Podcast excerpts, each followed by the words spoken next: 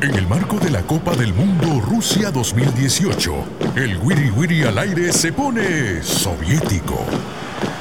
Sergio Gallardo, Cristian Villalta y Eugenio Calderón conversan sobre las potencias, su pasado, su presente y su lado más oculto en Los Desayunos del Wiri Wiri. ¿Caviar con frijolitos?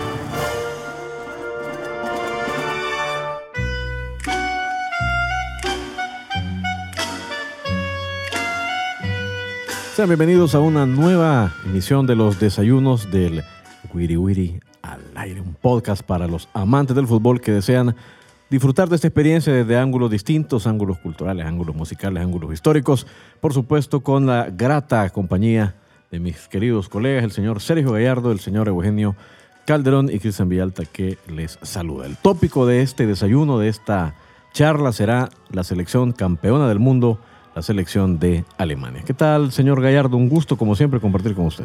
Muy, muy contento y ahora creo que vamos a tener que estar acelerando todo lo que vamos a decir porque tenemos tanto de qué hablar, tantos datos de Alemania que creo que no nos va a caber en este programa. Muchas cosas para conversar. ¿Es, es, su selección preferida? Discúlpeme que le pregunte. Fíjate que me encanta cómo juega Alemania, sí. Es Me gusta mucho. Eh, de, que es entre mis preferidas. Muy bien, sí, excelente. Importante aclararlo. Señor Eugenio Calderón, ¿cómo está usted? Hola, muy bien. Eh, siempre agradable compartir con ustedes y con toda la gente que está del otro lado, que por cierto hay que agradecerles eh, la aceptación que tuvo el programa número uno en la que abordamos a la sede, ¿no? Y todo lo que ha sido Rusia, su historia. Hoy vamos con, con Alemania, así es que esperamos tener un programa muy entretenido. Bueno, no nos tardemos más y entrémosle de un solo a Alemania. Yo, antes de meterle el diente al historial futbolístico de Germania, les quiero preguntar, ¿a qué creen ustedes que se debe el aprecio que en El Salvador se le tiene a esta selección? Porque es lógico que se le quiera a los argentinos, a su selección, en todo caso, que se le tenga aprecio a Brasil, pero a Alemania que culturalmente tal vez tiene tan pocos puntos de convergencia con El Salvador, ¿por qué será que se le guarda tanto cariño? Pregunto. A, mí lo primero que se me ocurre es que hay algo que siempre he sostenido. Todo el mundo ama a un ganador y los alemanes son ganadores, entonces es fácil de identificarse con ellos por esa razón. Por otro lado, creo que hay un exclusivo grupo, porque creo que no muchos tienen acceso a, este aspecto. Una de las eh, repúblicas que más ha ayudado a El Salvador ha sido Alemania. Entonces hay una corriente eh, amistosa de parte de un grupo pequeño por eso y se han preocupado ellos eh, por El Salvador desde hace mucho tiempo. Uno de los ejemplos grandes que hay es la escuela alemana que vino acá y trajo profesores de alto nivel. Eh, era también al alcance de todos los bolsillos porque era algo que tú entrabas y te premiaban con una especie de, beca por ser inteligente. Y además de eso, en el deporte también porque trajo gente, eh, no importaba de la nacionalidad, porque sí puso entre su estafa gente del cuerpo de paz del Japón y elevaron el nivel de gimnasia, de básquetbol y de cosas así. voleibol, Sí, voleibol, correcto, voleibol sobre todo. O sea que han hecho mucha filantropía los alemanes en nuestro país. Yo creo que sí, si no, vámonos, eh, historia reciente al último embajador. Y muchos empresarios también alemanes que han apoyado, bueno, el deporte, el arte, la cultura en nuestro país. Sí, incluso uno de los mejores tenistas que hemos tenido en este país, su sangre ha sido alemana. Y él representó a El Salvador eh, gustoso por esa doble nacionalidad, ya que él nació. Che, le coincidís en que a Alemania se le tiene un aprecio muy especial. por eh, si no saben, es eh, Michael Mers. Por supuesto. Digo, porque igual a España, y a España se le. Acaba dar una foto cuando estaba muy chico Hans Husko, por ejemplo. otro. En la escuela alemana que hablabas. Serio. Y Hans Husko se preocupó por el fútbol, hizo un estadio muy lindo en WhatsApp, hizo también escuelas allá con la Bayer. Si hay seres humanos en este planeta que se sientan orgullosísimos de, su deporte, ya no digamos lo que han firmado en la historia del fútbol, son los alemanes. Y eso es lo que decía Sergio con lo que arrancaste, ¿no? Ese sentimiento de ir con el que va a ganar, porque yo quiero ser parte de eso, porque Alemania es... Si se para alguien frente a una selección en América que decía Cristian, la de Brasil impone un respeto frente a cualquiera bueno, terrible. Y en Europa hay dos, para mí, que imponen ese mismo respeto, que se llaman la Alemania que analizamos hoy e Italia. ¿Ya? Esas camisas, cuando te paras en un, en un escenario como un partido de Copa del Mundo, desde que suena el himno y tienes enfrente esa camisa, dices, uff, ahora sí estamos enfrente de los... Y para muchos aficionados salvadoreños el Mundial arranca cuando conoce el diseño de la camiseta de la selección alemana. Que por cierto es uno de los más bonitos para esta próxima Copa del Mundo de Siempre Rusia. llevan uniformes muy bonitos.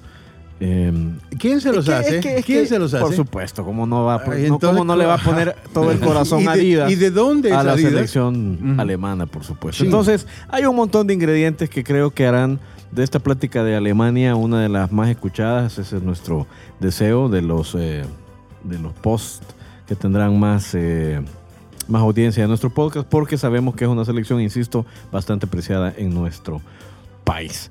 Ahora, hablemos. También acordémonos de que varios residentes eh, alemanes acá en el país organizaron un, un su equipo así para andar haciendo campaña que se llamaba Bayer, ¿no? Alemania Alemania 74 La creo que se Bayer también Ujú. hizo llegar mucho alemán al país. Alemania 74. Alemania sí. 74 ya andaba jugando por todos lados Correcto. Bueno, muchos puntos de encuentro y de convergencia con la cultura alemana en nuestro país, finalmente. y ahí salió mi hijo Y el fútbol, por supuesto, es uno de esos puentes enormes, si no es que el puente más grande. Le Ahora, hablemos primero del o sea, que presente, algo le has ¿no? pagado a los alemanes. Algo, algo les has pagado a los no alemanes. no no no les debería pagar porque ya me acordé que lo echaron Bueno, hablemos primero del presente de la selección alemana. Tuvo un año 2017 espectacular.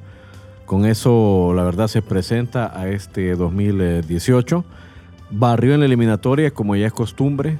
En los partidos amistosos igual demostró un gran poderío, pero creo que lo que más nos impresionó de Alemania el último año fue que a la Copa Confederaciones llegó con una selección plagada de suplentes y se llevó por delante a todo el que se le cruzó, incluyendo a la selección chilena. Entonces, eh, tiene tanto Alemania como para considerarla favorita de cara a la Copa del Mundo, como para creer que puede emular lo que solo Italia en los 30 y Brasil en los 60 consideraron que es ganar dos Copas del Mundo consecutivas. Si esa es la pregunta, la respuesta es Natürlich, mein Liebe. Ya. sí, creo que sí. Sí. Yo creo que sí. Es, es factible. Muchos critican que varios de los jugadores clave ya están en el, en el ocaso de su carrera. Pero hay gente ¿Qué se que viene, que viene detrás y hay gente que pese al, al ocaso, no es cuestión de que corran como locos, sino que, que sepan levantar la vista y dónde poner la pelota, creo yo. Entonces, para ti sí tiene Alemania Para mí creo que sí tiene. material para aspirar Tiene, a ese tiene hito. material para, para aspirar a... Yo creo que la, la gran virtud, aparte de, de- de lo campeón del mundo que ha sido en muchas ocasiones Alemania y que no tiene que demostrarnos absolutamente nada, es eh, que no se cortó nunca el, el cable Joaquín Lev. Porque cuando pierden la, la euro frente a España, estuvo muy cerca, se generó Cierto. la idea de que no era un proyecto realizable, que no... Eh, a mí la única gran interrogante, porque entiendo y he visto a Alemania y sigue siendo una máquina de hacer buen fútbol con esa precisión que hablaba eh, Sergio, eh, con el peso de esa camiseta, tiene más equipo, o sea, Alemania va a ser más lo colectivo que lo individual. Ya, porque en la Alemania de hoy tienes en su puesto, Lev tiene la posibilidad de poner un, un crack. Ahora, que haya uno encima de todos, me parece que no lo tiene hoy. ¿Ya?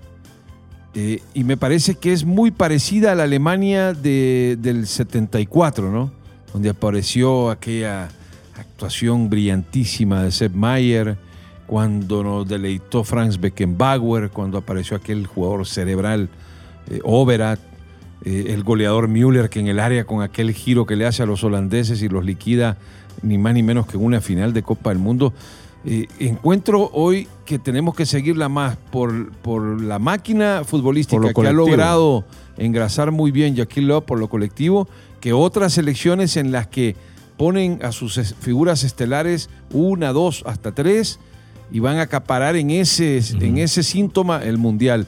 Pero Alemania tiene un gran colectivo hoy, es la campeona del mundo y desde ahí esa, esa selección tiene que ser candidata a repetir cosas que no ocurre desde hace mucho tiempo. Creo que es un momento bisagra en la historia de la selección alemana porque hay una generación de hombres que va efectivamente saliendo ya de la escena. Sami Khedira, por ejemplo, ya arriba de los 30 años. los que vienen son Thomas. Müller también ya un jugador grande. Eh, Manuel Neuer, otro jugador grande. El que te Stegen es uno de los porteros que le está peleando la titularidad. Eh, Mesut Özil ya no es un cipote también, está pateando la plenitud de su carrera. Pero también que viene, pero sí, viene una generación de jugadores muy interesante. Ahora, eh, definitivamente su técnico, que ya lleva más de una década al frente, Imagínate. él lo que consiguió fue cambiarle el estilo futbolístico, la filosofía a la selección alemana. Entonces yo creo que en ese sentido la generación que viene tiene todavía más masticado y más inyectado ese nuevo chip futbolístico de una Alemania que quiere tener la posesión de la pelota con, con un gran desparpajo técnico y ya no es aquel equipo que es más atlético que virtuoso. Entonces, de repente puedes terminar siendo una selección alemana todavía más potente que la del último mundial y si lo consigue, estamos asistiendo a una época nueva del fútbol que los alemanes dominarían a placer. Nunca les duró tanto el dominio futbolístico a los alemanes. Sí, porque si sacas... tuvieron, si- tuvieron buen mundial y luego caían. Sí, si sacas, si sacas estadísticas te das cuenta que los alemanes llevan un ciclo de que tienen que ganar, en eh, 20 años tienen que ganar un, un torneo mundial. Así ha sido más o menos. Cada 20 Correcto. años, Exactamente. Y, ajá, y había uno. En sus mejores épocas, creo que no ocurre como hoy, porque no hay una selección que vea yo arriba de Alemania así de manera descomunal. Pero en las épocas de la grandeza alemana, por ejemplo, en la década de los 70, cuando el Bayern domina y se convierte en la base de la selección alemana, tuvieron que luchar contra un equipo que renovó el fútbol, que traía un fútbol distinto y que lamentablemente no pudo ser campeona del mundo, como fue la, la Naranja Mecánica Sí. de, de- de esa orquesta dirigida por Cruyff. Que tenían su principal escuela sí. en las eh, divisiones menores y de los Ajax. as- y aún así recibieron el Mundial 74 y cuando por lo menos yo, este servidor y, y creo que muchos pensábamos que Holanda iba a ser la campeona del mundo, los alemanes fieles a sus conceptos se mantuvieron y, y sacaron un, un Mundial en casa, te digo, ahora... eh, Pero la, ¿no crees la que- paliza no que le que meten a Brasil en su campo, también Sí. en la historia de la Copa del Mundo, marca. Yo sí coincido contigo, Cristian, en que si Alemania logra rubricar ese bicampeonato mundial, va a ser la mejor Alemania De todos los probablemente de todos los tiempos y, y colocando un dominio y superando un dominio que hemos visto en los últimos tal vez ocho años que mantuvo la, la selección española ganando a dos eso, a eso, Eurocopas. a eso quería llegar. Creo que Alemania ha tenido, digo, esto, ha sido un- esto sí es un proceso. vea. En Latinoamérica estamos acostumbrados a utilizar esa palabra de modo desconsiderado y además ignorante, diciendo Claro. sí, el proceso. Ajá. Y nos referimos por proceso a que alguien haga, Sí. a que Se alguien haga trabaje dos años en un equipo, ¿no? Claro. Sí, que haya- Proceso- que- o que haya cambio, porque Correcto, echan sí. a un entrenador, sacan a otro, Eso no es un ahora es el proceso. proceso. No, proceso es cómo, cómo tu mentalidad futbolística, en el caso de Alemania, por ejemplo, ha ido transformándose. Y entonces, desde Rudy Feller para acá se viene cocinando este estilo y esta filosofía futbolística alemana. Rudy Feller, luego Jürgen Klinsmann y finalmente el señor Joachim Löw. Pero durante todo este proceso, yo creo que Ale- Alemania sí ha tenido un rival natural. Y así como lo fue Holanda en los 70, lo ha sido España. De hecho, eh, eh, Alemania se nutre un poco de lo que le ve a España luego de perder aquella Eurocopa, particularmente, Claro. ¿te acordás? En que le da un baile. Cabezazo de Ahí Puyol. Alemania comienza a cambiar. Y creo que el proyecto y el producto sí está terminado. Y si algo me gustaría a mí en este mundial es ver un cruce de Alemania con España para saber realmente quién es el dueño de la pelota en el viejo continente. Así está Alemania ahora, ¿no? Imagínate. Partidazo, porque estás hablando de dos, Partidazo. de dos selecciones que van a llegar como candidatas. Sí, definitivamente. España siempre tiene aquello de que llega al mundial y llega en un momento con un montón de jugadores buenos que ahí van y ahí van y todo el mundo España, España. Bueno, pues ahora aunque, viene. con aunque, claro, no tiene los créditos, la camiseta no pesa todavía como pesa la de una Alemania. Y, y el, último eh, el último mundial también le pasó factura a eso. Va- no creo que le ocurra a Alemania porque el, el- el- el aspecto mental, la disciplina, eh, el, concepto de tener claro qué vas a ir a hacer contra cada rival, no hay como los alemanes. eh, eh, ganarle a los alemanes es terrible, solo aquel cabezazo de, de Puyol lo, lo- logra romper después del dominio y la posesión que hablaba Cristian, una España muy superior. Es que en concentración nadie le gana a los en- alemanes. en eso, intensidad nadie le eh, gana. eco. Pero España, por ejemplo, se lleva su primer campeonato del mundo en Sudáfrica, después llega como gran candidato cuatro años después, con, con muy buenas piezas, pero ahí está la diferencia. A Alemania no le pasa No. lo que le pasó a- cuando España llega como y hace un desastre de primera ronda y pierde con cualquiera y se van del Mundial. A Alemania eso no le pasa. No. Y Alemania ahora pues no le puede ganar en intensidad, por supuesto, no le puede ganar en concentración, no le puede ganar en, en, eh, en energía, en velocidad, en fuerza.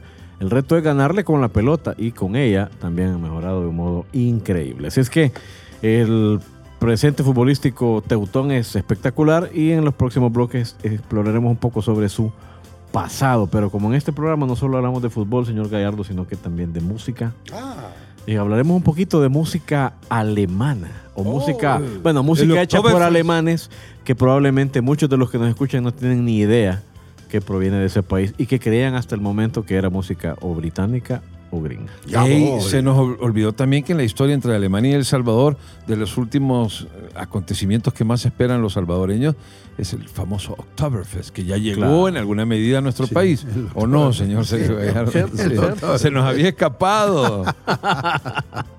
Sergio Gallardo, ¿qué, ¿cuál es la primera selección musical de esta emisión? Fíjate que la vez pasada me lo hiciste con una presentacioncita, no me la vas a hacer ahora.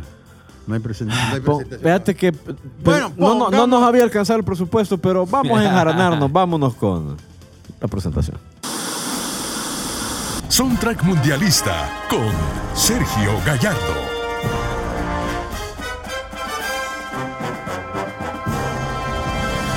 Lindo y ahora bien inflado como un pavo real después de haber escuchado mi nombre. Usted tiene disciplina prusiana, por eso presentación. quiere las cosas. Algo así. ¿verdad? Sí. Bueno, de todas maneras, Alemania también se ha destacado en el campo musical. Han sido pioneros. Recordemos, por ejemplo, que Alemania fue el nido a donde llegaron a tratar de empollar los Beatles allá en Hamburgo. Y allí los vio un señor, director eh, de orquesta, Bert Kempfer, quien dijo, hey, estos son buenos, hagámosle algo. Y él fue el primero en grabar con los Beatles. Así como también eh, en otros campos, por ejemplo, en la música electrónica que le gusta tanto a la gente, hay uno de los grupos pioneros, se formó en Düsseldorf en 1969. Mucha gente lo conoce porque eh, tocaron una canción maravillosa dedicada a las autopistas de Alemania en donde no hay límite de velocidad y puede ir uno a 400 kilómetros por hora en su Lamborghini. Autobahn se llamaba. Luego le hicieron el soundtrack también al Tour de France y se destacaron con esta canción que les voy a presentar que se llama El Modelo. El grupo se llama Kraftwerk y eran de los eh, cultores de algo que se llamaba el Kraft Rock allá en Alemania, que era el rock electrónico pionero. Aquí va. que no tiene nada que ver con el queso Kraft. No, ni con el sauerkraut.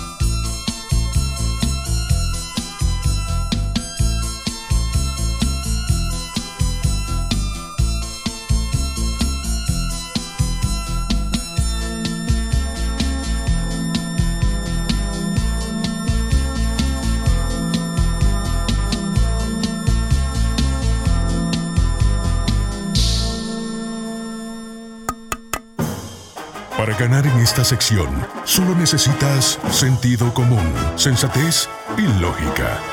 Absténganse pues diputados, dirigentes y uno que otro locutor.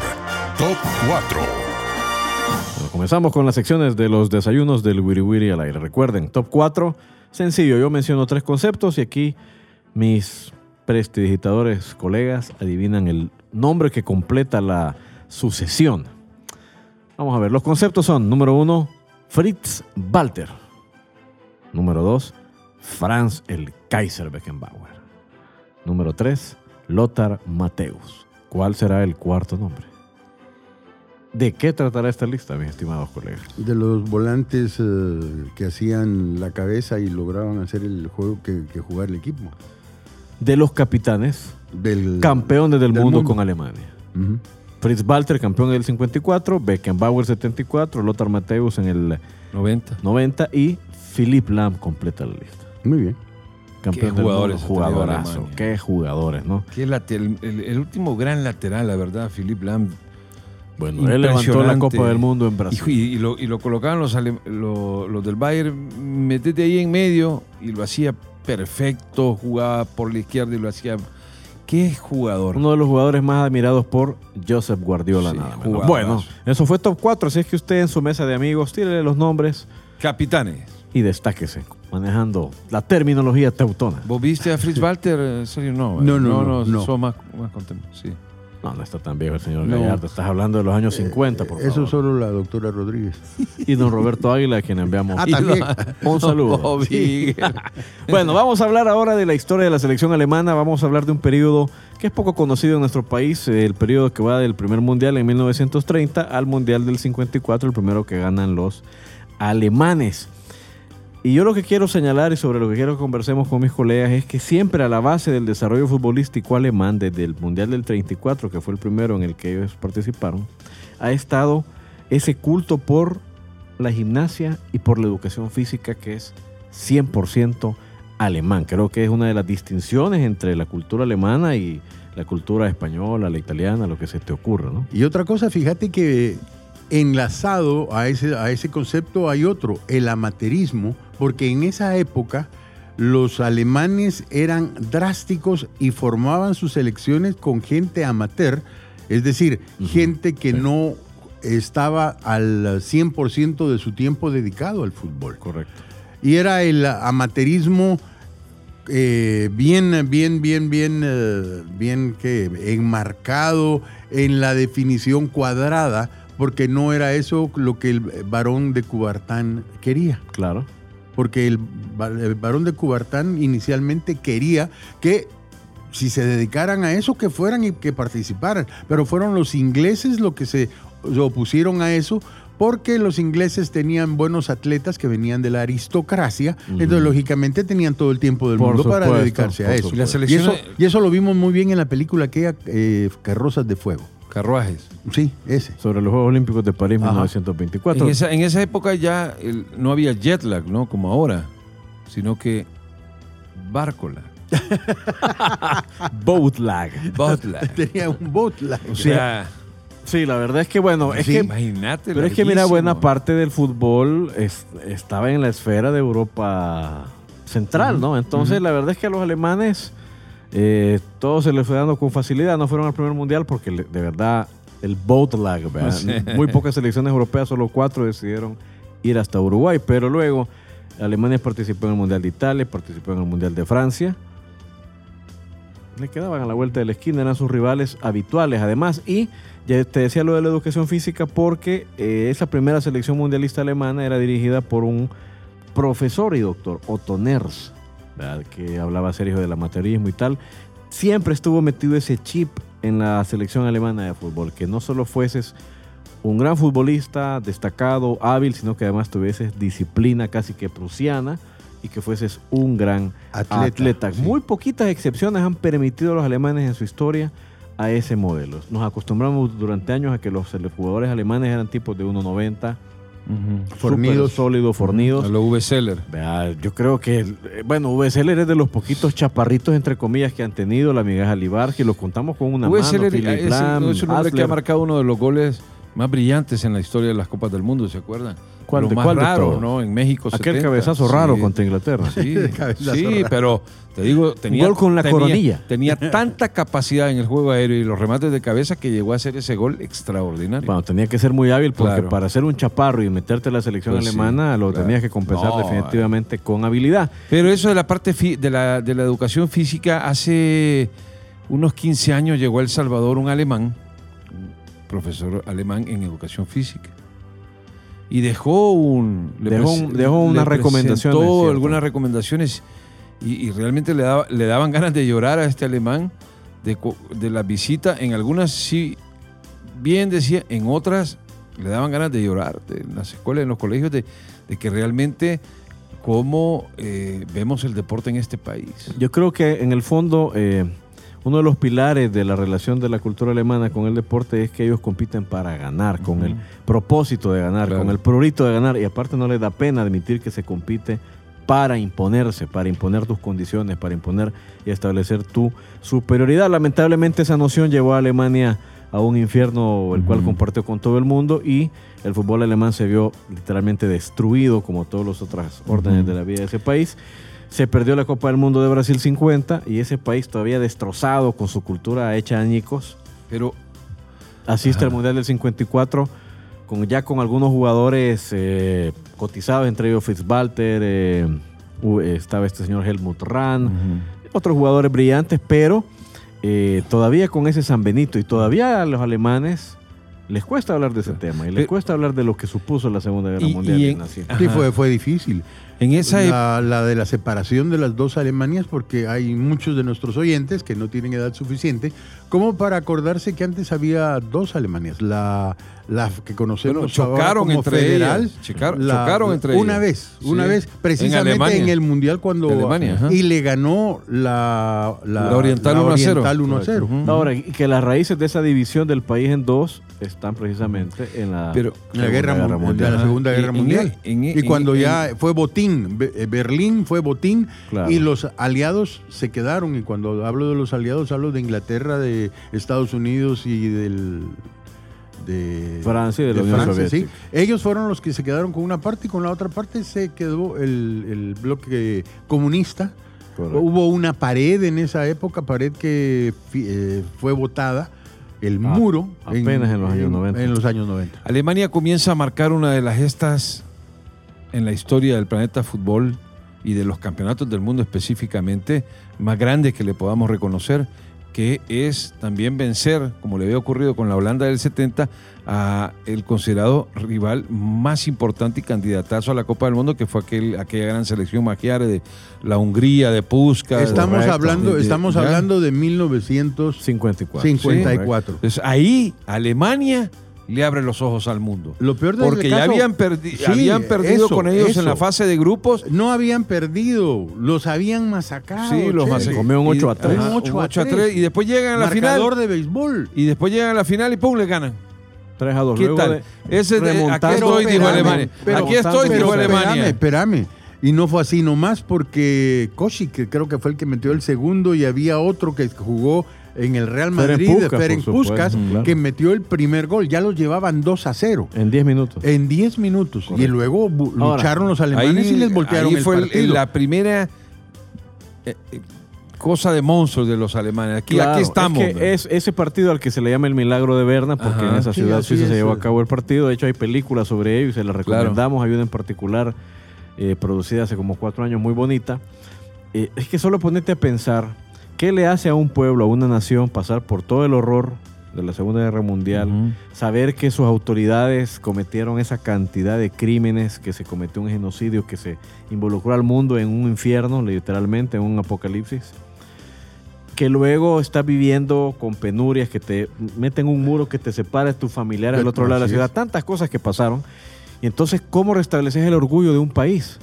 Bueno, el fútbol, solo el fútbol pudo hacerlo en Alemania porque el espíritu alemán, ese espíritu de, de convicción, de fuerza, eh, estoico, todo eso se volvió a levantar a partir precisamente de esa Copa del Mundo y de esa victoria sobre Hungría. Creo que no hay con qué comparar lo que era Hungría en ese momento, Sí. una selección que llevaba invicta casi cuatro años. Sí, era la Y mejor Alemania- selección del Era, mundo. era una máquina La- de hacer fútbol, máquina de hacer... eh, eh, se le puede comparar tal vez, equipazo. tal vez a, Reinventó a- a la, Alemania selección. que también al- a la cómo se llama Holanda que también reinventó el fútbol Sí. y no pudo llegar a ser campeona del Con mundo. una diferencia, que Holanda, eh, Holanda había tenido, digamos que, dos años muy buenos antes del Mundial del 74, pero Hungría no. Hungría había dominado al menos, que al menos cuatro años y venía, entre otras cosas, de golear a los ingleses 7 por 1 en Wembley. Es decir, es decir, Hungría era un rival invencible, pues Alemania no creyó, les ganó en ese Mundial. Fritz Walter levantó la Copa del Mundo y a partir de entonces los alemanes restablecieron su cultura futbolística. Sí, le dicen al mundo, "Ey, aquí estamos y somos de los mejores. Aquí estamos y téngannos cuidado. Y fue, fue bárbaro porque nadie se esperaba que remontase un 2 a 0 ante esa potencia. Correcto. Esa selección húngara, si ustedes quieren verla, en YouTube hay algunos videos, se los recomendamos sobre todo a los más jovencitos, porque la velocidad con la que jugaba esa selección magiar no tiene nada que envidiarle a la, a la velocidad con la que se jugaba en los años 70. No, lo pero cual esa era la velocidad del increíble. fílmico. No, no seas loco. Ustedes le pueden ajustar el- la velocidad al play. No, no, no. Si no estás hablando de las películas de Charlie Chaplin, no seas loco. Bueno, señor Gallardo, ¿qué, qué vamos a escuchar a continuación? No, permítame. Por permítame, favor. Permítame. Vale. Por favor, nuevamente, vamos a la pista de la sección Soundtrack Mundialista. Soundtrack Mundialista con Sergio Gallardo.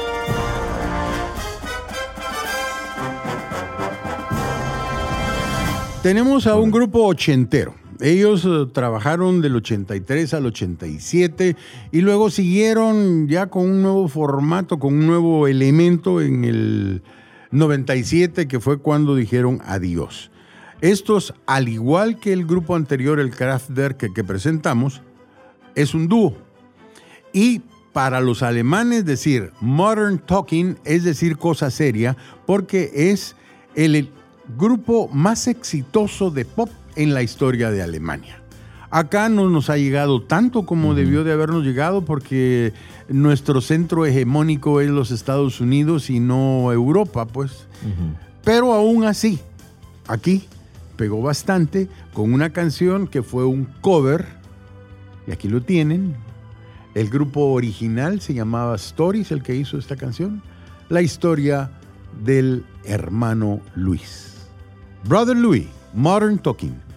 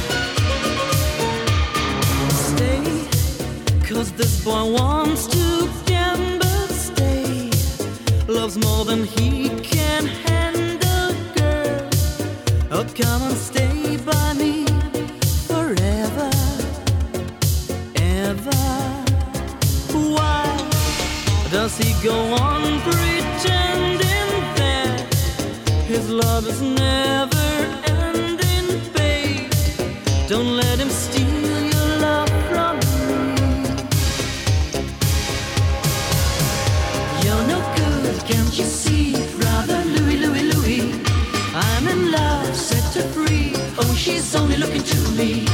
Only love breaks a heart,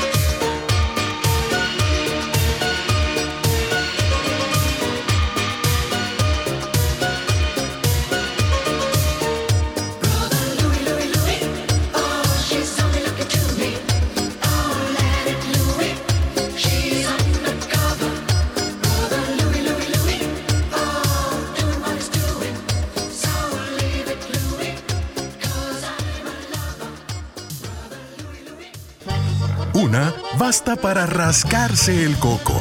Una sobredosis te hará hablar de fútbol toda la noche. Son píldoras soviéticas. El Mundial en Rusia. Y hoy nuestra invitada especial, una de las más grandes. Alemania ha protagonizado varias de las máximas rivalidades en los campeonatos del mundo. Los rivales más repetidos no fueron ni Francia, ni Inglaterra, ni Italia, sino la extinta Yugoslavia y Argentina.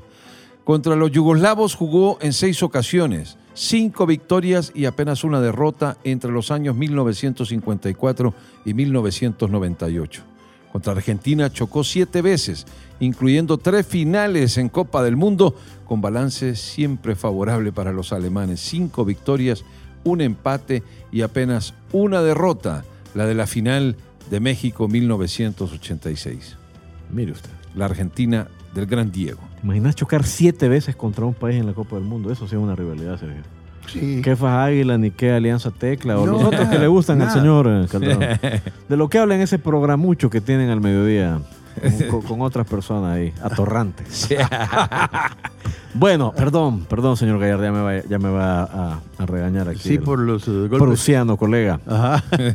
En este bloque, mis amigos, les invito a que hablemos de esa primera época de oro de la selección alemana en los mundiales que va desde México 70, incluso podríamos llevarlo desde Inglaterra 66 hasta el Mundial de España 82, que en resumen disputó la final del 66, perdida de modo polémico. En el 70 no llega a la final, pero deja unas estampas increíbles. Gana el Mundial del 74. En el 78 hay un cambio total de su plantel y no llega ni a la semifinal. Y en el 82 vuelve a la final para perderla contra Italia. Siempre, en todo ese periodo, casi casi que en la élite de la selección alemana. Aparte de la época en la que la Bundesliga se, robustece, se vuelve uno de los polos de atracción de la industria futbolística europea. Y el Bayern Múnich, entre otras cositas, también se convierte en uno de los máximos ganadores en la historia de la Copa de Europa. ¿A dónde poner los ojos? ¿Cuál habrá sido el futbolista alemán más importante de esa época? ¿Cuál, habrá sido la selección alemana más poderosa de esa época? Si tuvo Yo creo que... Tanta fuerza bueno, siempre. Sí, pero creo que si hablamos de una persona, a mí lo primero que se me viene a la cabeza es hablar de, de- de Beckenbauer. Creo que él fue la, el cemento que logró amalgamar y juntar a todas esas piezas y hacerles que trabajasen como una maquinita de reloj suizo. Eso pienso. ¿Te gustaba verlo jugar? Me encantaba. Y además hablar con él era un, era, era un gozo. Eh, tratar con él era, era de lujo, era un tipazo. ¿Qué te gustaba de Beckenbauer? De verlo jugar. ¿Cuál era su rasgo más distintivo? Su limpieza. Yo nunca le vi a él una, una locura tipo Sidán que le va a ir a, a- a agarrar a cabezazos o al otro que va a pegar una mordida o que iba a ir a quebrar alguna, alguna un pierna. exceso. Yo creo que no, que yo recuerde no. Beckenbauer era limpio. Dicen que con la clase se nace, no se hace. Sí. Y ese y y Franz Beckenbauer es eh, en ese momento una de las máximas expresiones. Eh, para mí el Mundial de Alemania 1974 es tremendamente especial porque es cuando ya tengo noción de, bueno, ya jugaba fútbol y es el, el- el Mundial que, que vi muchísimos partidos de esa Copa. Eh, ¿A recuerdo... ¿Ya vivías y- en El Salvador? Sí, sí, sí, sí, siempre he vivido aquí. Ah, bueno, yo pensé que... No, este tiene sus tufos o ¿Qué, los que, catalanes. que vivía en Bueno. Alemania, pensabas? No, pensé Estamos que vivías hablando en de España. Alemania. Pensé que hoy. vivías en España. No, no. Muy bien. Eh, en, es- en- en ese mundial me marcó mucho lo de Beckenbauer, viendo al mejor defensa de esa época y al jugador más cerebral de esa época, que era un holandés, Johan Cruyff. Y, y- y- y me marcó mucho ese, ese mundial y a, a partir de ahí, puro fútbol. Así es que Beckenbauer. Alemania es... ¿Cuántos jugadores han- eh, Pero hemos, hemos conocido? Mira, ¿a cuántos jugadores hemos conocido en nuestro medio o en, otro- en cualquier otra disciplina? Cuando hay un jugador que es defensa, pero que sabe organizar, El que tiene marcó a Cruyff. a- Le ponen Kaiser. Kaiser. Sí. Pero también Kaiser, hubo- es la- aquí, pero, Kaiser allá. pero en esa final en la que todos esperábamos que Holanda se iba a imponer, incluso algunos hablábamos y pensábamos que le iba a meter tres o cuatro, y arrancan el partido, ¿se acuerdan? Y en la primera Mi- jugada, primer minuto, penal sobre, sobre, sobre Cruyff. Y a partir de ahí, otra vez la mentalidad de los alemanes, o sea, remontar y, y- y- y ponerle a ese perro de casa que era eh, el defensor alemán que marca a Cruyff. Se me Bertie Vogt. Bertie Vogt. Bertie O sea, Vogt, sí. y, Chaparrito insoportable, no te lo quitabas y jamás ver de cómo encima. lo marcó y cómo trató de anular toda la creación y el fútbol total que impuso en ese mundial. Sí, porque, Mira, es que porque fue impresionante equipazo, aquello de que llega la tal Holanda y en la naranja, la naranja mecánica. Y al nomás comenzar, ni siquiera había tocado una vez la pelota el equipo sí. rival, hacen una serie de pases, raudo y veloz, cual saeta entra cortando al área. Cruyff, y, y es le precisamente falta, Bertie Fox Claro. el que le comete la le Y- comete la falta. y después de eso- todo tu plan viene- se iba al suelo. Entonces, Pero un cabal, defensa que no tenga la mentalidad alemana, después de eso se Sí. rompe, O sea, se cae. Y viene claro. Johan ¿Qué Neeskens. partido hizo? Neskens lo cobra con calidad lo- ante el gato Sepp. Sí, el, Qué era, era, jugadorazos. era Y ahí estaba Paul Breitner. Bueno, es una constelación de jugadores, pero yo quiero volver a lo de Beckenbauer. Porque creo que la principal contribución de Beckenbauer al fútbol, eh, digo, hoy ya la gente ya se acostumbró a que no, el Kaiser y tal, pero Eso me da risa, mira lo que vos decís, que son faltos de originalidad y cualquiera, no sé qué. Ah, el Kaiser. el Kaiser. Cabal. Sí. Y yo no sé cómo no. El otro, que era chiquito y bueno, y no. Saviolita. Sí. Eh, ¿Por qué no se Bueno, inventan pues- cosas pues- como el ostrero, el pura bauzá? Bueno, pues- pues no uno- sé, pues- cosas así, pues el uno de- come No, niños. ya uno de los No, apodos. chicas. uno de Apareció los apodos. Sí, eh, ap- apareció el Lego. Uno de los apodos más habituales, Kaiser. Bueno, Paco Jovel creo que ha El Kaiser, el más célebre de los apodados hacia El, Sal- hacia El Salvador. Pero cuando Beckenbauer debuta en el Mundial, que es en el 66, de- Be- Be- Beckenbauer rara vez tomaba la pelota y hacía esas maniobras que luego le conocimos. Tenía una ¿no? claridad. Porque para- en ese momento a los defensas no se, no se les exigía ni se les permitía esas libertades. Pero Beckenbauer se inventa literalmente la posición de líbero y la comienza a desarrollar. Sí, porque recordemos que en esa, que en esa época el, el sistema principal era el que se llamaba el eh, WBM. Ya luego había ¿Y te evolucionado acuerdas al cuando- 4 pero- 4 ¿te acuerdas cuando se mantiene lesionado y el pero brazo a nivel, a nivel de Europa fue hasta Sí. después. Entonces, todavía se mantenían con, con ese... Y aquel inventó y dijo, ve, yo voy a ser el líbero. Por supuesto, tenía la calidad para ser el hombre Ah, escoba, pero que además eh, eh, No, con ahí la- nacía con la- el fútbol ofensivo de su y, equipo. con- y- y- y nos quitó la venda aquella que esperábamos que, claro, los que marcaban, los que tenían que romper la idea del rival, iban siempre más sobre el rival que sobre la pelota. Los defensas, hablo de. Sí. Ese, ese no, ese tenía una capacidad para cuando tenía la pelota, levantaba la vista, Eso. la llevaba pegadita y pum, para adelante, 30, todos buscando sobre los carriles y él sobre la franja central. Le daba una proyección a esa selección, un carácter, un. No, Yo creo que el mejor de partido. los mejores sí. de toda la historia. ¿eh? Beckenbauer tuvo dos partidos célebres en ese primer mundial del Ujú. 66. En la final, él anuló a Bobby Moore, aunque Inglaterra termina imponiéndose con un gol fantasma que Y el gol ha de sido Martillo. largamente Bueno, comentado. No, no existía el Y también le hizo un partidazo a Suiza en la primera ronda que lo ganan 5-0 y Beckenbauer firma un doblete. Pero yo creo que su mejor mundial fue el 70, fíjate, incluso fue mejor mundial que el del 74. En el mundial del 70 Alemania firmó unos partidos preciosos y Beckenbauer deja aquella famosa postal en la cual con el brazo golpeado, Sí. con el brazo en casi. termina el partido contra Italia, lo pierden 4 por 3. Yo creo que tú conociste esa placa en el Estadio eso- Azteca, sí, que bautizó ese ajá. como el partido del siglo. Sí, así es, el partido del siglo. Y, y eso es, es- es- es parte de la disciplina teutona cuando mencionamos que con cabestrillo y todo. Le hizo Un par, bueno, los últimos minutos, anulado por supuesto, eso te limita, pero No. aún así firmó un par de buenas jugadas con el Es brazo. uno de los más grandes de la historia. Correcto. Y bueno, eh, finalmente ganan el Mundial del 74, como mencionaban los colegas, imponiéndose a Holanda en la gran final. Hubo otro gran equipo en ese Mundial, fíjate, al que no se le hizo tanta justicia. Polonia. La Polonia de Gregor Slato. ¿Te acordás el Jan Tomaszewski. Oh, qué arquero. Arquerazo Qué arquero. Hizo unas tapadas ese. Yo solo de Mauricio Sá de Torres, me acuerdo. ¿Por Sí, qué? del 74. no sé Porque era de sus favoritos. Tomaszewski. Sí. Sí, y, y Lato, y era divertido. No, ese era un equipazo, la Tenía verdad. Qué selección la, ahí la de Polonia. campo. Ya, la co- ya comentaremos sobre Polonia en el futuro. Terminó ¿no? tercera o cuarta al final. En ese mundial termina tercera ganándole Tercera. a Brasil el partido. Ah, por- le gana por- Brasil, es cierto. Y hubo muy buenos partidos bronce. en esa Copa del Mundo. Ahora, Alemania cambia del 74 al 78. Beckenbauer se retira, se va al. Cosmos a acumular unos cuantos millones, Sí, bastante. ¿verdad? Eh, Sepp Maier, pues también. ya Era cuando el Cosmos empezaba a tratar de hacer o de, de- de ser el, el- el- el- el cabecilla del levantamiento del nivel del soccer en los Estados Correcto. Unidos.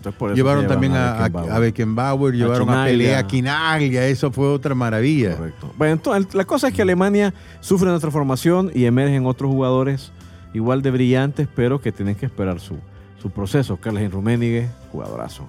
Hansi Müller, jugador interesante. A Rummenigge le decía que él, cuando empezaron a venir los partidos alemanes, que narraba, ¿te acordás? Andrés Cape- Salcedo. Caperucita Andrés Roja. Salcedo, Sí, Andrés- ese Andrés Salcedo era una maravilla. Caperucita Roja le decía. de la Deutsche. Welle.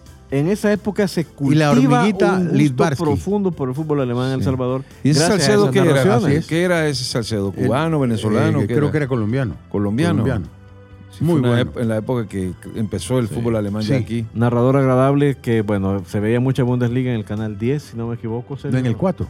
En En el el cuatro. 4, sí, ahí salía. Ah, bueno, perdón, es que Salcedo yo lo escuchaba en el 10, pero narrando Telematch. Van a Te- decir. sí, Ajá, que no- que Bueno, también originalmente fue de juego. No, Sí. y era también de juego y era muy bueno. Ese Salcedo era sí, excelente. Pero sí, entonces ahí aprendías eh, Café Tinto Harvick, Bunkunchaka, Pelucita Roja, Rummenigge, La Mani- hormiguita. Manitou Calci, la hor- otro montón sí, de... La hormiguita Litvarsky. Correcto. Y bueno, y Ese ahí, vino a jugar sí. aquí. Sí, ¿eh? vino. ujú.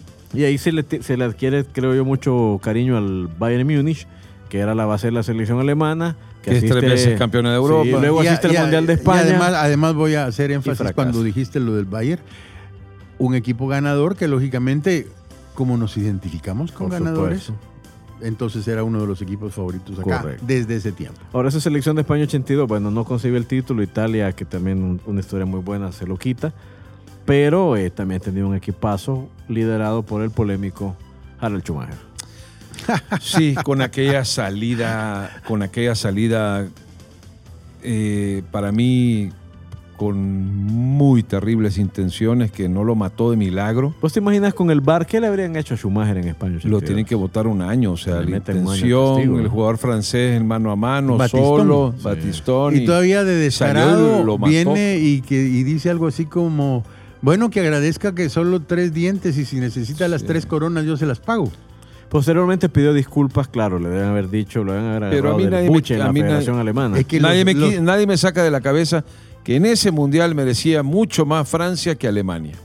Pero es justamente Alemania la que se encarga de eliminar Claro. a Platiniti, ganar, Rochetov y Con- Es que compañía. era un pegando equipazo, pero- era un lindo no, equipo que tenía Francia. Sí, tenía un equipo, pero pegaron mucho y eso de Schumacher y se le fue, las circunstancias le fueron otra vez facilitando más la- el aspecto mental a los alemanes que el gran fútbol que desarrolló Francia en esa Bueno, época. Son un montón de anécdotas, pero Mm. bueno, vamos a detenernos en este momento para dejar algo de cara al siguiente bloque en el que hablaremos de otra época brillante del fútbol germano.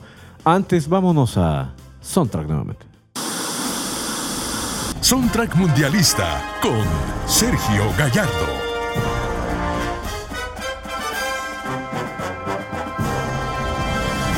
Vamos evolucionando en la música. Ahora llegamos ya al tiempo en que se impuso los DJs, los mezcladores, los que agarraban bases y decían, ok, hagamos esto, hagamos el otro, y muchas veces renunciaban a su nombre. Por ejemplo, todo el mundo allá en Alemania decir en aquel tiempo Sven Bat, ¡wow!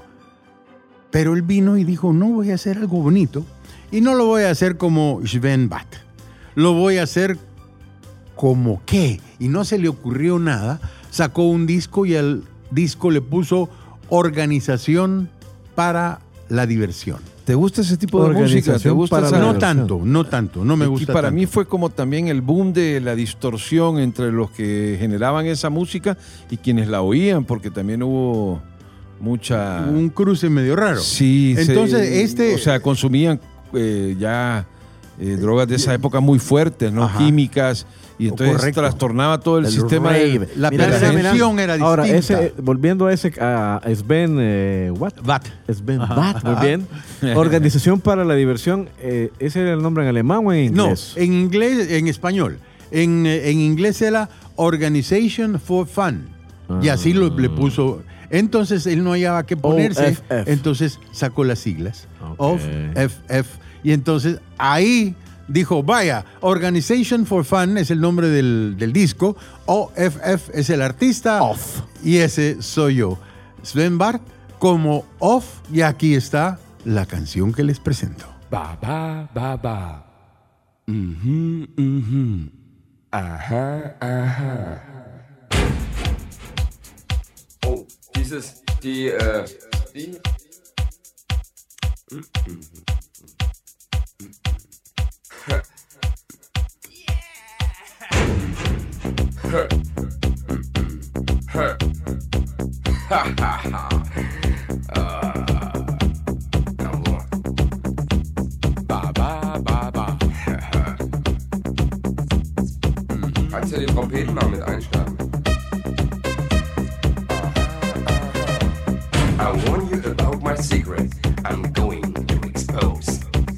that to your bodies, to your mind and souls. Don't be alarmed. It doesn't spell danger. Stumble in the groove.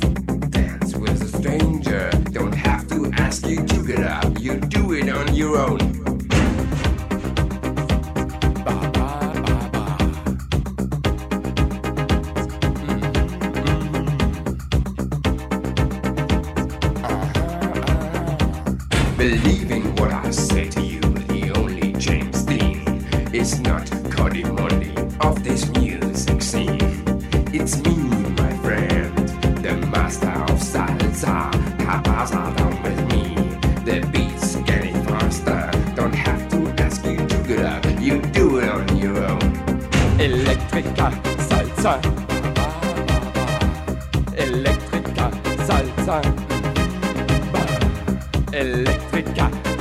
Salsa.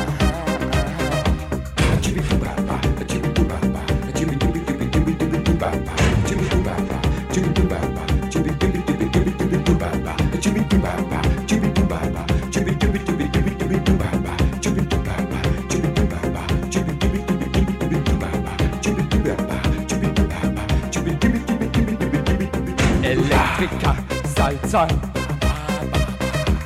Electrica salsa. Paprika, Salsa. Mm.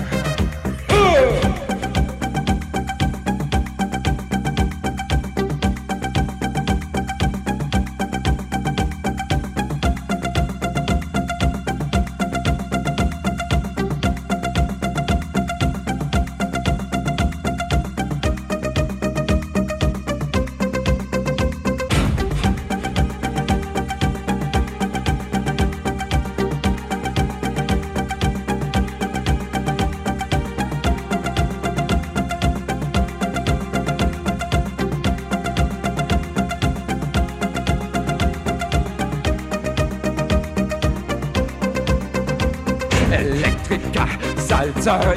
Yeah. Electrica salsa. Electrica salsa.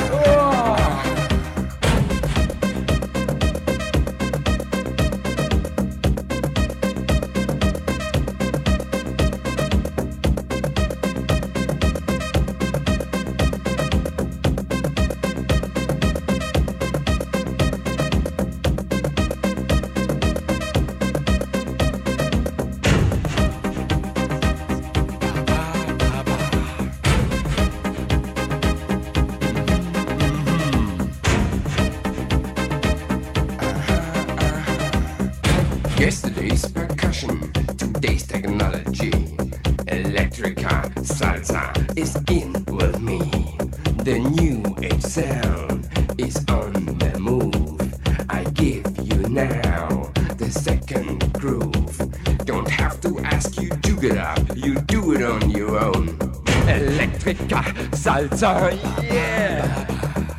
Electrica salsa. mhm, mhm. Electrica salsa. Oh. Now you know my secret electronic salsa sound. Observe the desert feedback that's going all around. The magic words I say to you, now open up your ears. Hasam halum gilum dasa nia gulum lulum sasa hasum halum gilum dasa nia gulum lulum sasa Electrica salsa. Oh Electrica salsa. Yeah. Electrica salsa. Oh yeah. Oh,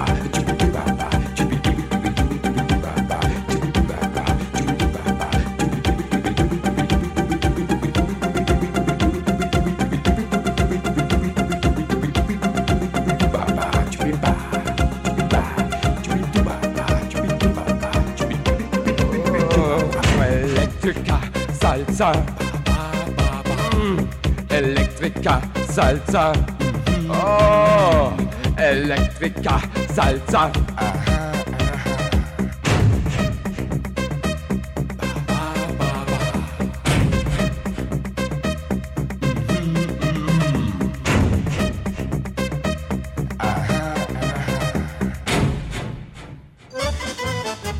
Vodka, KGB, Perestroika. Si tu conocimiento del ruso solo da para tres palabritas, aquí lo aprendes en dos patadas. Ruso en dos patadas. Bueno, estamos en ruso en dos patadas. Hoy tenemos dos palabritas que muestran cómo un idioma tan eh, extraño para nuestro gusto y nuestra cultura como el ruso nos ofrece, por un lado, eh, Facilidad. Hay palabras que son universales, se pronuncian casi iguales en todos los idiomas y hay otras que literalmente son impronunciables. La primera palabra, y estoy seguro que mis compañeros la traducirán perfectamente. Vamos a poner a nuestra, a nuestra traductora María. Por favor, María, la primera palabra en ruso de esta emisión. Pupusa. Pupusa se dice igual en todos los idiomas. Escuchemos de nuevo. ¿Cómo se, cómo se pediría una pupusa en San Petersburgo? Pupusa. Pupusa. Pupusa. Ok. Digo, Pupusa. vea, Sí, aunque también No, es que hay tantas cosas sí. del idioma, porque, por Podría ejemplo, ser pupusca. por, no, es pupusa. por ejemplo, KGB. KGB es un lugar a donde vos podés ir a cantar y a tomar. Sí. Karaoke Grill Bar. ¿Ah? Ahora, aquí hay otra palabra que también, bueno, reto a mis compañeros que la, la traduzcan. Por favor, María. Электрокардиографический рентгеновский снимок. Nuevamente, porque a Sergio le queda una duda con la última parte de la palabra. Электрокардиографический рентгеновский снимок. Me pica la oreja, por lo tanto necesito, por favor, para salir de dudas, un electrocardiograma. Esa palabra es examen de rayos X. Pero, y la tenemos como un ejemplo porque es la palabra más larga de todo el lenguaje ruso. Si la escribimos en eh, cirílico tiene 33 letras. Si la escribimos en español, 38. Escuchémosla una vez Por más. favor, Por sí. última vez probablemente. Электрокардиографический рентгеновский снимок. Es que está bonito. O sea que aquello del otorrinolaringos no es nada No. comparado con... No podrían donar los rusos porque como, como en nuestros hospitales faltan los exámenes de rayos X. ¿Te imaginas? Llegamos al seguro y todavía tenés que pronunciar esa Sí. palabra. No. No, Te moriste. Y aquí Pierdo el turno. Sí se queda la... Pierdo- Ah, Aquí pedís, un, pe- pedís acetaminofén y te dice No espera una hora, ya no te diga Sí. si pedís un electric. Dimos sí. Muy bien. Bueno, volvamos a la práctica futbolística. Esto del- de los idiomas no es lo nuestro. Nos quedamos en el Mundial del 82. Imagínate, nos falta todavía, no sé cómo le vamos a hacer para hablar de dos mundiales ganados por Alemania. ¿Te El acuerdas de que yo en el- 1990 Ujú. y el del 2014. ¿Te acuerdas que yo al principio de este programa te dije que teníamos que hablar bien rápido porque había demasiadas cosas por las que Pues, teníamos que hablar? definitivamente. Nos está faltando Bueno, yo le voy a- le- para, para acelerar la conversación, ¿cuál era mejor selección? ¿La que ganó el Mundial del 90 con Mateus, Klinsmann y Feller o la que ganó el Mundial de Brasil 2014? Vamos a ver. Ese mundial nos muestra el paso del fútbol o del, del deporte en un periodo de tres años de la gloria al infierno, porque Maradona venía de, De ganarles el de Mundial del ganar 86. el Mundial del 86 y después terminó llorando en las gradas, eh, perdiendo esa final frente a los alemanes. Alemania Sí. la gana con un discutido penalti claro. anotado por Eh, Andreas Bremer. Mira, pero Andrea aparte de lo discutido del penal, yo creo que Alemania merecía ser la campeona del mundo. El Claro que sí. Sí. El, el infeliz árbitro que No ahí estaba porque era pariente de uno de los máximos directivos de, eh, del fútbol mexicano. Pero eso no le quita que Argentina llegó a los tropezones ganando en definiciones por penalti con Goicoechea Sí, y Alemania llegó sí. a ritmo de aplanadora. Y ahí, y ahí- Sí. y ahí creían Merecía que, ser campeona Ahí creían que Goicochea le iba a parar el penal Andrea y Bremer. estuvo Oh. cerca porque le adivinó El- no. el, el, el El helado. ángulo, Sí, sí. pero de irse a tiempo Pero ya- extra igual ya- Alemania los ya- había barrido. Ya. Johan Cruyff había manifestado que a un penal bien cobrado no hay arquero que tape. Y Goicoechea pudo, era un gran ataja penales, le salió de todo desde el punto ese, Sí.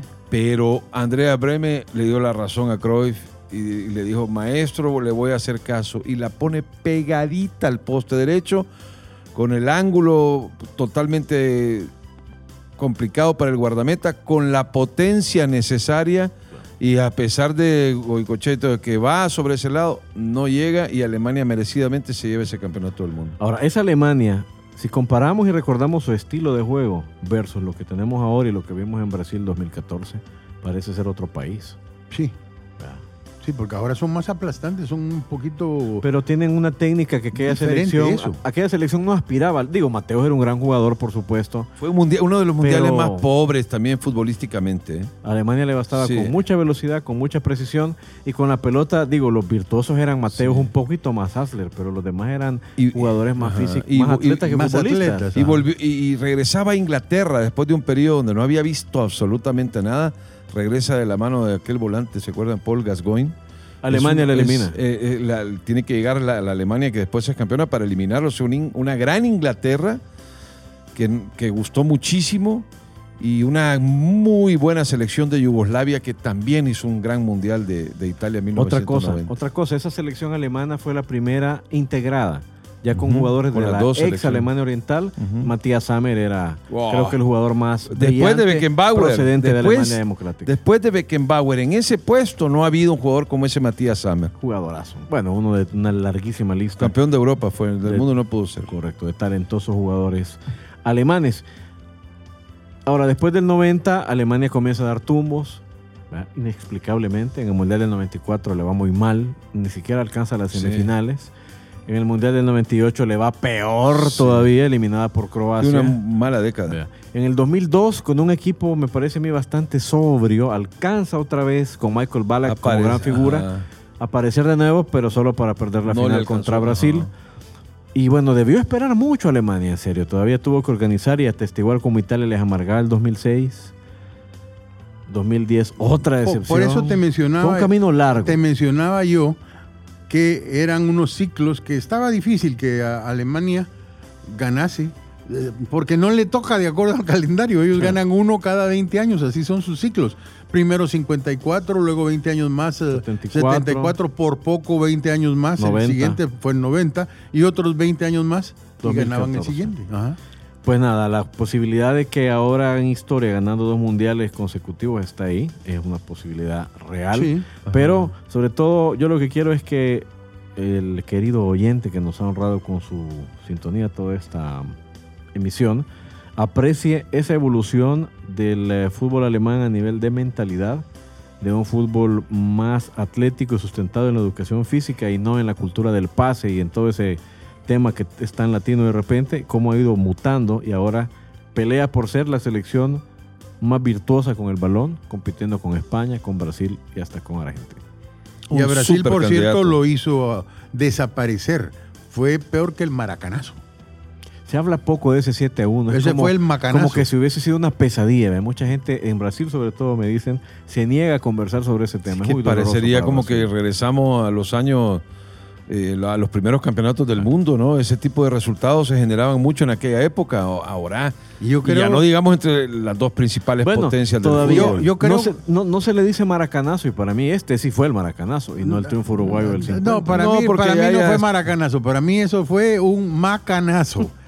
Los dejó tontos. Ah, para mí fue un accidente del fútbol. Te Mm. puede pasar en cualquier Ah, momento de la vida. ¿Sería un accidente que Alemania vuelva a ganar el Mundial? No, no, no, que- pero no le vuelve a hacer siete a Brasil. En el Maracaná no Eh, creo. No, ni en ningún lado. Pero en un, Eh, buen, no en un mal momento. Alemania Sobre le todo mete acordate, que sea. acordate que ahí está Neymar, entonces Neymar va a No, ser. no, no te equivoques, no te equivoques. Bueno. Esos son accidentes que ocurren. Va, después de ese accidente Una tenemos que volver vida. a hablar Sí. de las finales de Alemania-Argentina, porque ya nos queda poco tiempo ¿Cuál? para terminar, ter- ¿Cuál otra? Terminar los, uh, los, dos, los dos que ganaron 1-0. Ya hablamos las tres, la que Sí. ganó Maradona en el 86. No hablamos mucho de eso porque este programa es de Alemania y no de Argentina. No, por eso, por eso. La del 90 por eso de estoy diciendo. Alemania, Alemania, Argentina. el- Y la del 2014. Ajá, el, el que también Bien fue ganada. que también fue el mismo marcador. Bien ganada. Sí, bien ganada. Y fíjate que ahí yo lamenté tremendamente. Yo creo que le hubiese ido a la Argentina diferente si no tiene el accidente el Fideo.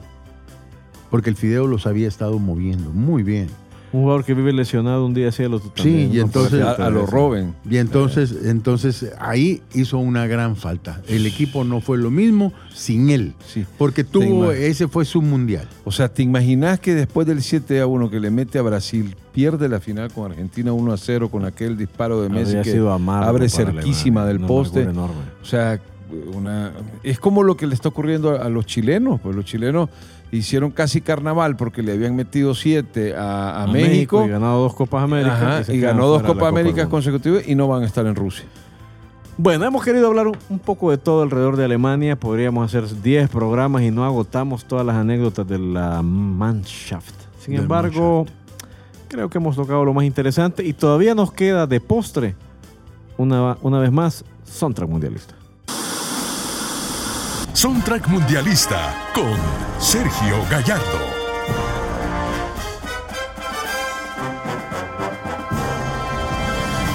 Esta canción muchos la van a recordar en la versión de Cristina Aguilera. Y la hizo, por cierto, coincidiendo con un mundial. Nosotros la ponemos en el original. Vamos a ver si me acuerdo cómo se dice en, en- en alemán, porque en alemán va y lieb dich nicht, du lieb mich nicht. ¿Cómo se dice en Ah, alemán? ¿Cómo? Así. Repítamelo. Ich lieb dich nicht, du lieb mich nicht. ¿Qué significa Yo te eso? amo, tú no me amas. No, yo no te amo, tú no me amas. Que es más fácil presentarla como da, da, da. Ajá, ajá. Ajá.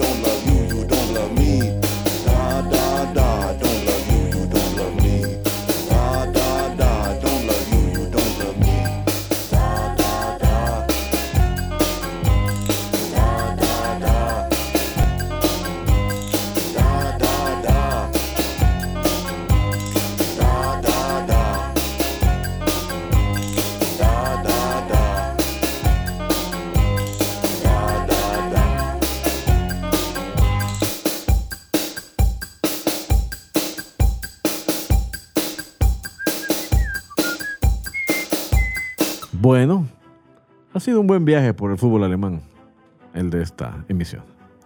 Sí, definitivamente. Y nos hemos quedado cortos, porque como decía, hay tantas cosas que hablar Demasiado. sobre la Mannschaft. Como, Eh, no, aquel dijo, yo no. Cuando lo, cuando lo digo yo, Sí. cuando, Eh. cuando narraba, Germanófilo total. por, por los hermanos. No. Los panzer alemanes. no sabes qué... qué, qué- Germanófilo. Sí. No, Total. no, fíjate, ¿sabes qué eh, selección europea me hizo ganar más dinero? Los franceses. Sobre todo cuando iba Francia-Brasil. Y todo el mundo, no, que Brasil".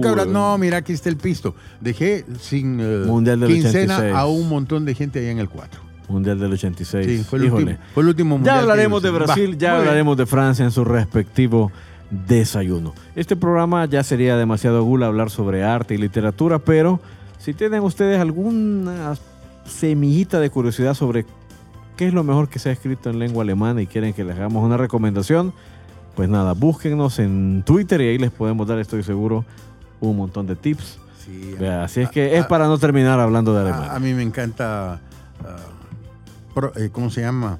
Eh, ay, ay, Hermann Hesse, Yo tengo El lobo estepario. Siddhartha, el mismo autor. un saludo a mi amigo Gert, que ya es más salvadoreño que, pero tiene, es alemán.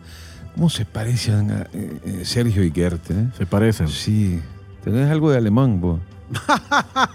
Tal vez el carácter. No, tal- no, además, no. Cuando compro pan dulce, tal vez. Bueno, de verdad ha sido un lujazo poder acompañarles. Gracias Sergio, gracias Eugenio y sobre todo a ustedes que nos escuchan. Buenas, buen desayuno, más que buenas tardes, buenas noches. Escúchalo a la hora que quiera. Aquí estaremos informándole en Desayunos del Wiri Wiri al aire.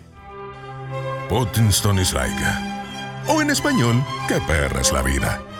Pero con fútbol, las penas son menos. El próximo capítulo de este podcast llegará pronto. Mientras tanto, pórtense bien, camaradas.